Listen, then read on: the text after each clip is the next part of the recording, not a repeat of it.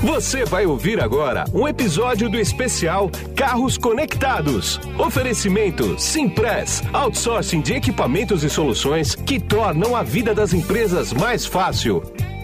Locação de impressoras multifuncionais, notebooks, smartphones, coletores de dados e muito mais. E apoio da Anfávia e ABIFA, com produção do portal Vida Moderna.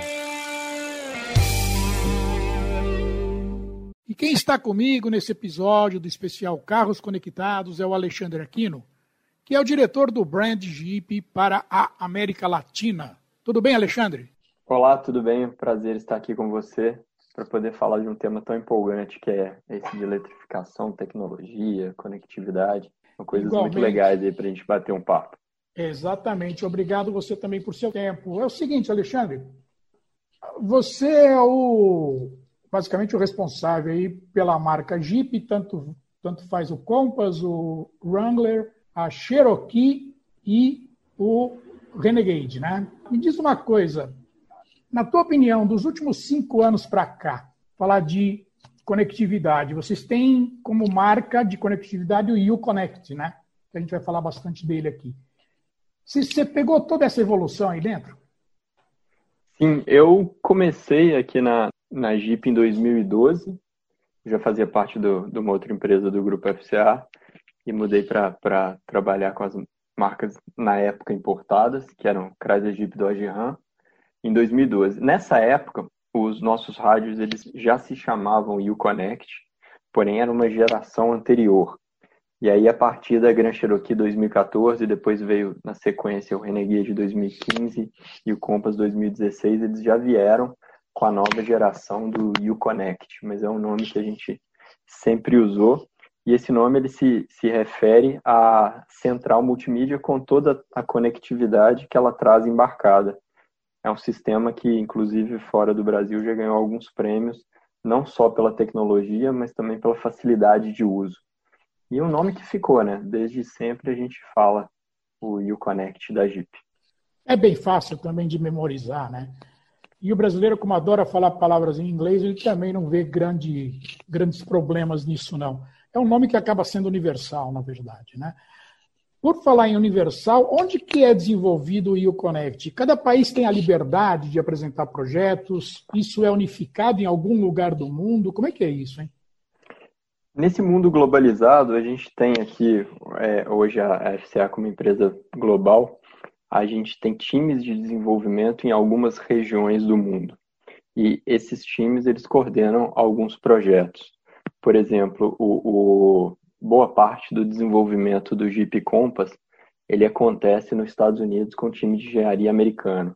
Uma parte do desenvolvimento do Jeep Renegade, ela acontece na Itália, com o time de engenharia da Itália, mas sempre com muita sinergia. E o time do Brasil, da América Latina, participa desse desenvolvimento também, com inputs relacionados a, a, ao que é importante para a gente na nossa região.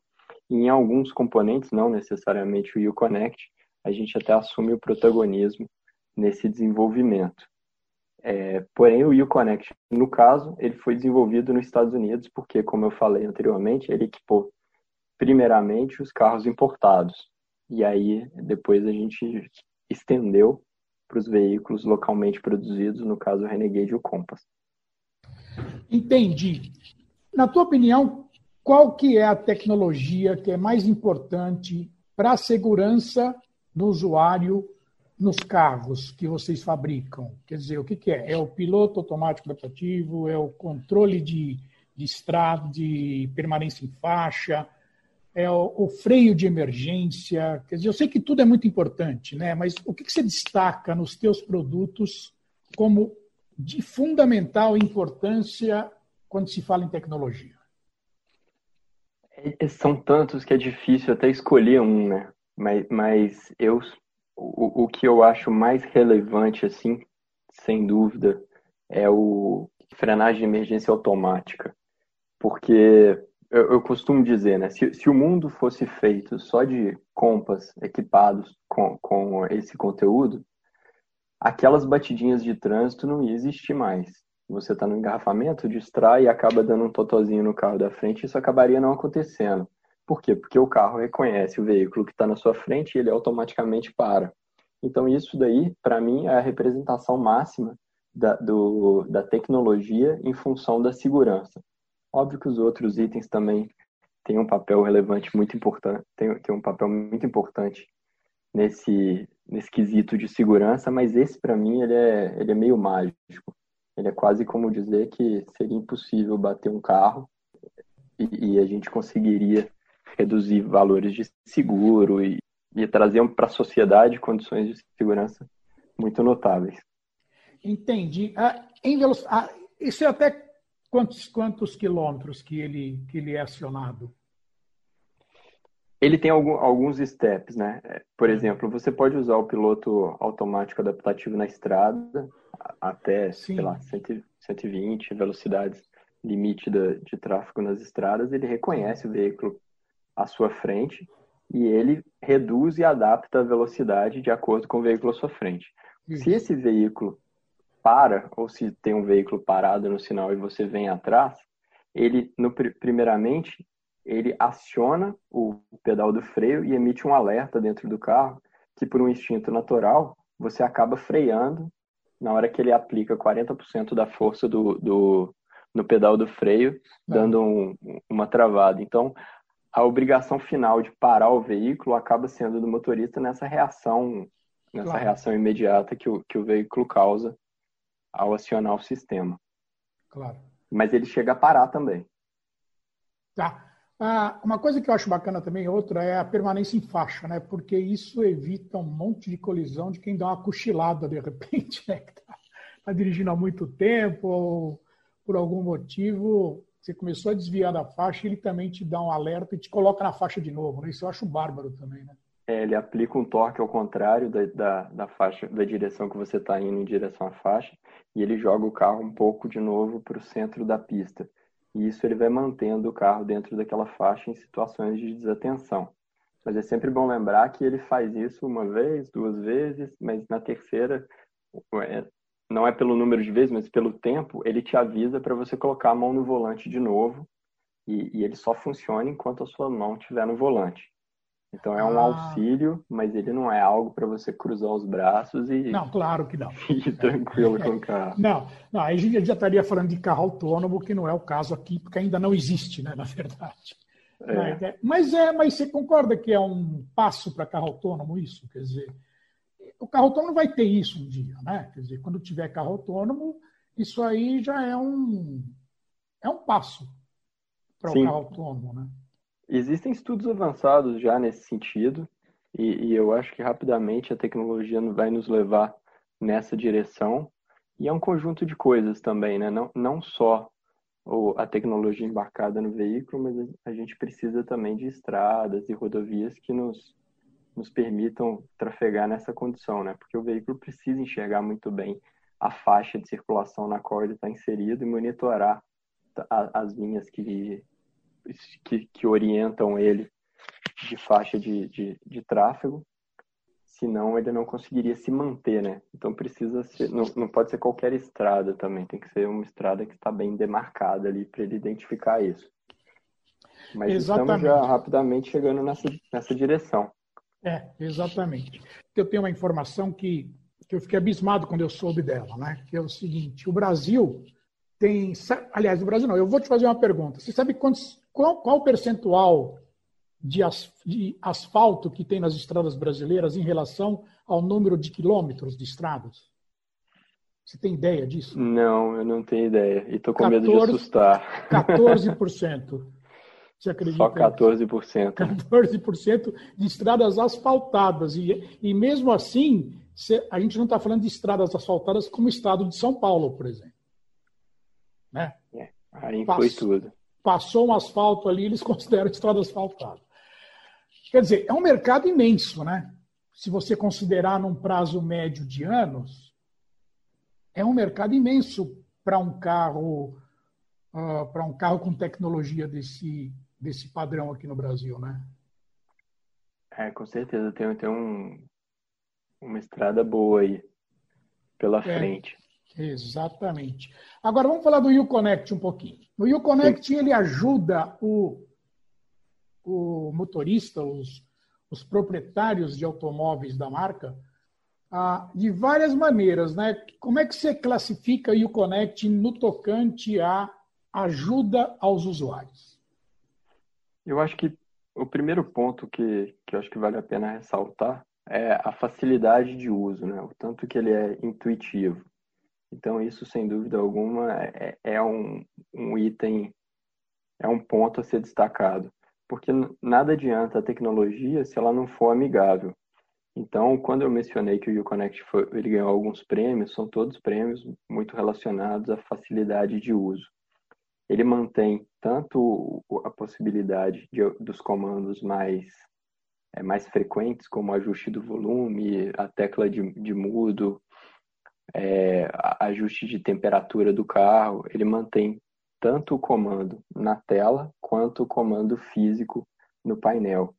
E isso eu acho que é, que é algo que facilita demais o uso imediato em prol da segurança do motorista que não precisa ficar tocando ali na tela para poder chegar no ponto onde ele vai aumentar ou abaixar o volume do som, por exemplo. É muito mais fácil ele mexer na, no, no, no cursor que tem no painel, porque a tecnologia ela precisa trazer novidade, mas também precisa ser fácil de usar.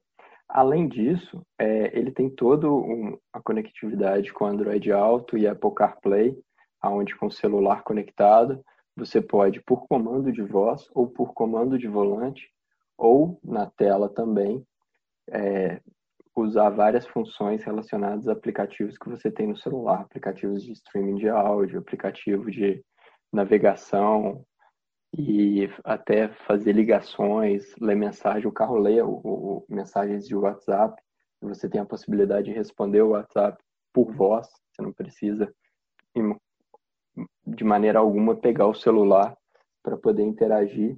E isso tudo, igual eu falei inicialmente, de uma maneira muito fácil e natural, a fim de privilegiar, de preservar a segurança e integridade do condutor. Entendi. Agora, é, a maioria dos sistemas conectam por cabo na entrada USB ali, o sistema reconhece que tem um celular conectado, seja ele Android ou iOS, né, da Apple, e a comunicação está feita. Existe também a conexão via Bluetooth, ou o Bluetooth não aguenta o volume de dados de comunicação? Existe conexão Bluetooth, mas para chamadas de voz, isso, é. E, mas, mas para o uso dos não, né? aplicativos, né? não. Não. O, o, o, que, o que eu não vejo como um grande problema, porque a conexão com o cabo, ela inclusive mantém o telefone ali carregando e claro. o intuito é você não, não pegar no telefone. Então, sim, sim. Não, não tem muito problema ele estar tá ali conectado. É algo que, como usuário, realmente não, não me incomoda. É, vocês têm alguma pesquisa da aceitação dos usuários? Ah, não precisa me dar número, não, tá? Só me dá um parâmetro, assim. Ah, porque eu sei que você não vai ter os números à mão aí. Ah, mas vocês já fizeram alguma pesquisa, quando eu digo vocês, é FCA, né? Para saber o nível de satisfação dos usuários com o Uconnect, por exemplo? Sim, a gente realmente eu não tenho os números aqui é, explodidos e não, não tenho eles de cabeça, mas não, eu não sei como problema. ordem de grandeza que são indicadores muito positivos. A gente tem, a gente faz algumas pesquisas né, ao longo do, do desenvolvimento e da vida, do ciclo de vida do carro. Algumas delas pesquisas regulares, onde a gente monitora a tendência, e algumas delas pesquisas para testar um ponto ou outro. Então, toda vez que a gente vai lançar um novo sistema, ou um novo carro, ou um novo conteúdo, a gente realiza clínicas aonde efetivamente a gente testa ali a interação do cliente com do usuário com aquele novo sistema que a gente está propondo. E temos também pesquisas em relação à satisfação com o carro e satisfação com alguns atributos do carro, algumas partes do carro, onde a gente pergunta sobre tudo. E, e o cliente tem a possibilidade de expor a satisfação ou insatisfação dele com cada um dos componentes do, do veículo de maneira espontânea. O, a tela Uconnect ela não aparece nessas pesquisas como algo, como principal motivo de insatisfação. Sim. Inclusive, ela aparece até com, com um índice de satisfação alto e elogios. Tá, entendi. Antes da gente entrar em eletrificação, eu queria que você me, me posicionasse só mais uma coisa ainda sobre ainda tecnologia, que é o seguinte. Eu acho que o sonho de todo motorista é ter o painel ali no vidro da frente, que é o famoso head-up display. Né? Ou seja, as informações básicas do carro, como velocidade, contagiro e caminho, né? uma estrada virtualzinha ali, no para-brisa em frente ao motorista. Está longe de acontecer, de vir para os carros do nível do Compass eh, e Renegade e tudo mais? Você falou head-up display ou a informação está no para-brisa mesmo? Não, Desculpa, eu não entendi display. muito bem. A head-up display. O head-up display você tem ali na frente. Sim. No para-brisa, né? Na, no, no, no para-brisa, informações como velocidade, como, como contagiros e como uma estradinha virtual em alguns modelos, né? Sim. É, essa tecnologia é muito cara de ser aplicada num carro como o Compass, por exemplo? Não, não é uma tecnologia muito cara e nem é uma tecnologia muito distante, né? É, muitos modelos têm isso disponível. Mas o, o, o, painel do Compass, ele é um painel com uma tela de 7, um cluster de TFT colorido de 7 polegadas e configurável, e ele está tão ali é, acessível ao olhar do, do, do cliente que a gente acredita que a, o head-up display não é um conteúdo que agregaria tanto valor. A gente investiu mais nessa tela configurada, ah. aonde você consegue são mais de 100 possibilidades de tela sim. entre cada sim, informação sim. que você consegue colocar ali num cantinho, no outro, e, e, você realmente customiza as páginas do jeito que você quiser. Então, eu acho que essa configuração e essa tela de TFT colorida é, é mais interessante até do que o head-up display, que teria um conjunto de informações mais limitado, inclusive porque ele está na frente do, do vidro. Isso necessariamente seria assim. Agora, diz uma coisa para mim, Alexandre. Quais dos três, das três marcas que você considera mais tecnológica e por quê? Entre Compass, Wrangler e Renegade? É, sem dúvida o, o Compass, porque hoje, falando de, de, um, de, um, de um produto local, né, produzido localmente, hoje o Compass ele é o SUV produzido no Brasil mais tecnológico de todos. A gente até inclusive comunica isso, isso é um statement da, da de comunicação da marca Compass.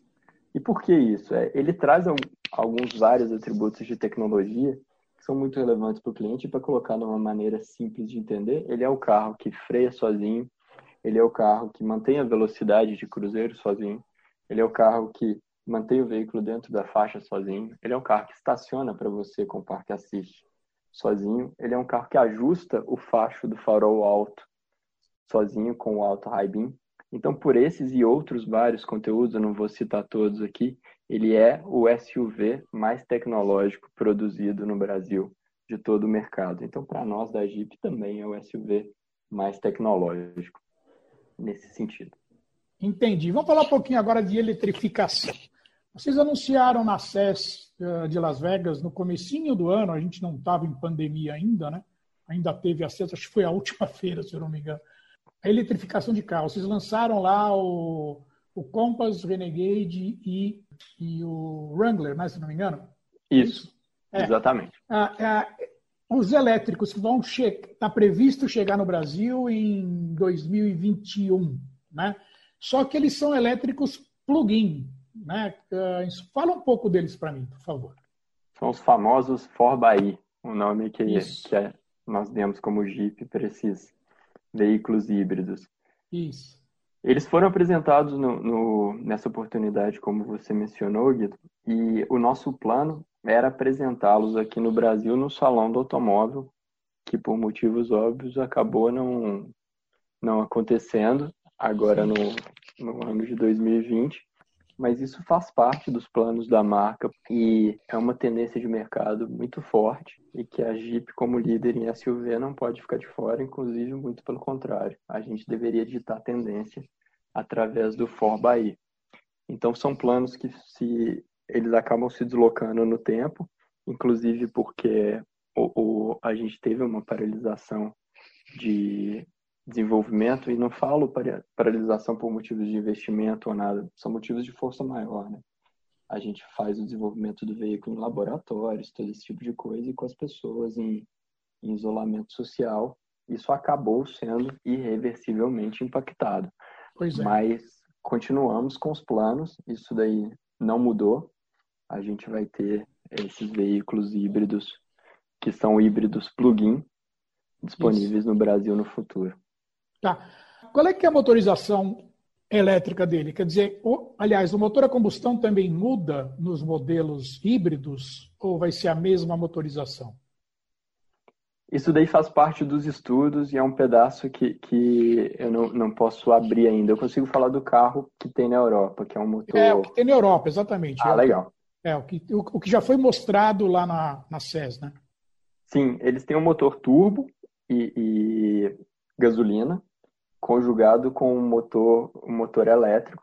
E esse motor elétrico ele é híbrido plug-in. Qual, qual é a vantagem disso na prática, né? Traduzindo assim para o cliente como é, entre os eu acho e eu acho até legal esse bate-papo porque é, muita gente tem muita dúvida em relação ao que, que é um carro elétrico, o que, que é um carro híbrido, o que é um pois carro é. híbrido plug-in, o que é um carro é, mild hybrid que a gente chama, que é um híbrido que, no, no nível menor.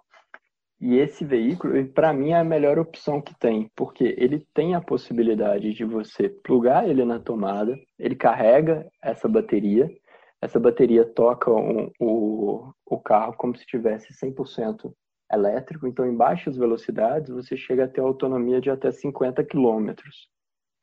E aí, se necessário, o motor a combustão entra e aí ele ajuda a carregar as baterias e ajuda a, a puxar o carro.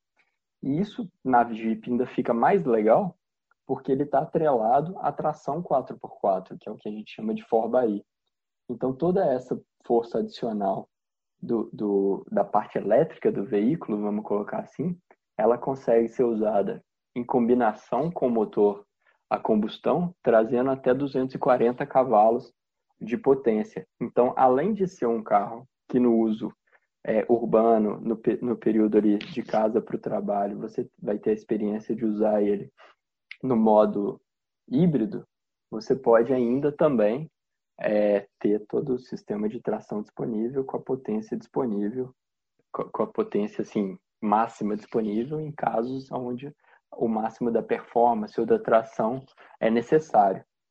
E outros modelos, por exemplo, eles não são plug-in. E aí como eles funcionam? Eles têm também uma bateria, funcionam também no modo elétrico, porém, Sim. como você não carrega ele na tomada, ele regenera essa bateria através do freio, através de algumas situações onde ele autocarrega essa bateria. É legal também, porém, você não tem tanta autonomia para usar o carro no modo elétrico, independente do motor a combustão. Sem dúvida. Mas, mas no caso do, do plugin, ele também não regenera a bateria ah, na frenagem quando você anda ah, no embalo, né? Sem acelerar, descendo uma serra, por exemplo. Sim, e, sim, e ele faz E isso. o próprio motor, ele regenera também, né? Regenera também, regenera também. A vantagem dele é o seguinte, ele já sai com a bateria carregada, porque você carregou ele na tomada. Então, por exemplo, na minha experiência, se eu, se eu trabalhasse, sei lá, 25 quilômetros da minha casa, o carro tem uma autonomia de 50, eu posso ir para o trabalho e voltar e nunca mais abastecer o carro na vida. Colocando, Sem dúvida. Colocando um, um caso extremo aqui, só para ser um pouco mais didático. E aí você diminui demais a experiência de ir no posto de gasolina, porém você não corre o risco da bateria acabar e você ficar parado no, em algum lugar ou de você não ter autonomia suficiente para fazer uma viagem, que é o caso do 100% elétrico. Exatamente. Por isso essa tecnologia não, não, e aí é uma opinião pessoal, ela não é a minha, a minha preferida.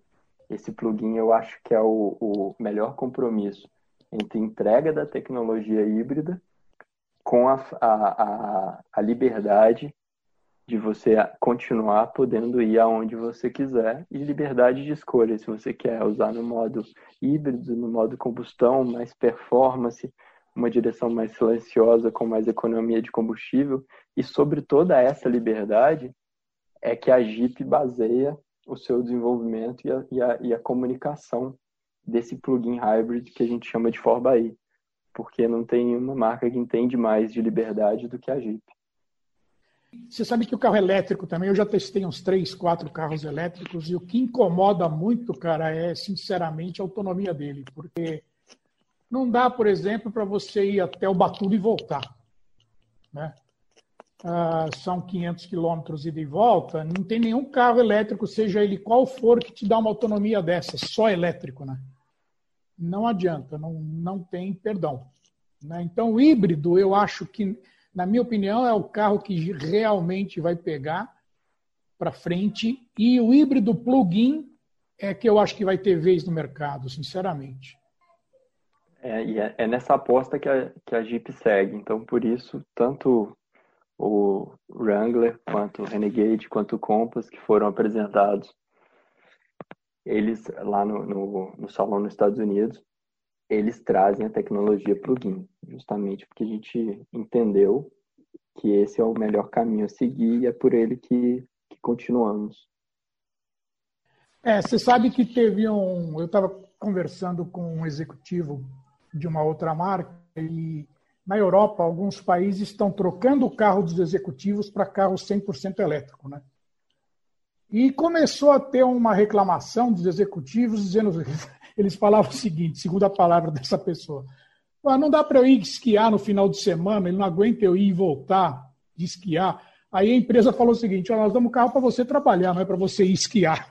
Então, então, uma tendência que eu estou vendo mundial é o seguinte: os carros corporativos eles vão passar a ser elétricos, que fica muito mais barato né, para a empresa.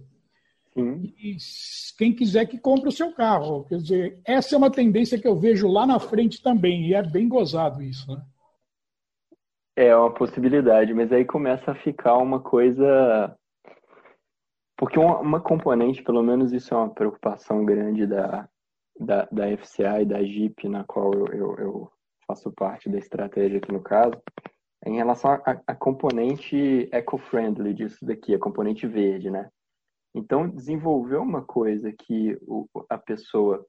E, e, aí vou usar um exemplo prático aqui, que eu, eu, me coloco muito nesse sentido. Se eu tivesse um carro híbrido, eu sou de Belo Horizonte, minha mãe continua morando lá.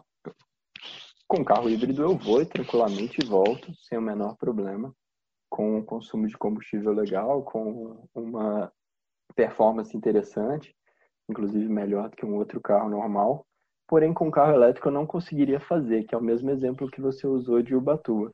Pois é. Então, isso aí, é, é, é, aí necessariamente eu teria que ter um outro carro com motor a combustão, simplesmente para ir de carro lá, levar minha família para ver minha mãe, passar o Natal. É, ou, ou então eu teria que alugar um outro carro para fazer isso. E aí isso daí não é tão é, a favor do, do, em prol do meio ambiente e, e, não seria interessante. Por isso que eu aposto que eu e a, e a nossa empresa aqui, a gente aposta que para a Jeep a melhor tecnologia seria realmente o híbrido. Até mesmo porque o lugar do Jeep é na natureza, né? E na natureza nem sempre você vai ter postos de recarga no meio de uma trilha, então não existe a possibilidade de um Jeep ficar parado na trilha porque a bateria descarregou. Isso daí seria inaceitável. Sem dúvida. Agora, para a gente finalizar, Alexandre, eu queria ficar conversando muito mais com você aqui, mas eu tenho um tempo a ser seguido aqui. É o seguinte: a gente falou agora, ultimamente, das baterias dos, dos carros híbridos. Obviamente, eles têm uma bateria, um jogo de baterias, né? Qual é que é a previsão de mercado para a duração da vida útil desse jogo de baterias, por exemplo? É, tudo isso ainda está muito em, em, fase de, de estudo até, até o lançamento do carro aqui no Brasil, dessas versões com plug-in hybrid, igual a gente falou anteriormente. A expectativa é que a, a, a bateria ela dure aí por volta de 10 anos. chegando até a possibilidade de durar a vida útil completa do, do, do carro. Mas ainda, como eu falei, é tudo muito novo, está tudo muito em estudo ainda e estamos em fase de confirmação de todos esses dados antes do lançamento, até para trazer mais confiabilidade, mais confiança para os consumidores que serão os early adopters aí dessa nova tecnologia que nós vamos apresentar dentro em breve. Tá ok. Eu quero agradecer bastante o tempo que você reservou para mim aqui nesse especial de tecnologia e eletrificação automotiva. A gente vai voltar a se falar mais para frente, obviamente, quando forem lançados esses carros aqui no Brasil, esses híbridos, né? Que aí você vai poder contar mais coisa para mim. E, mas eu te agradeço bastante, muito obrigado, viu? Imagina, foi um prazer participar. É, sempre que você quiser, estamos à disposição. Falar sobre carro e tecnologia é como unir duas paixões para mim. Eu gosto muito de carro e sou muito interessado por tecnologia também. Então, isso aqui, mais do que qualquer coisa, é um prazer para mim. Tá bom. E aqui é Guido Orlando Júnior, diretor de conteúdo do portal Vida Moderna. Para o especial Carros Conectados, que você acessa em www.vidamoderna.com.br. Tchau. Simpress, outsourcing de equipamentos e soluções que tornam a vida das empresas mais fácil. Locação de impressoras multifuncionais, notebooks, smartphones, coletores de dados e muito mais. Ofereceu este episódio do especial Carros Conectados, que também tem o apoio da Anfávia e da ABIFA, com produção do portal Vida Moderna.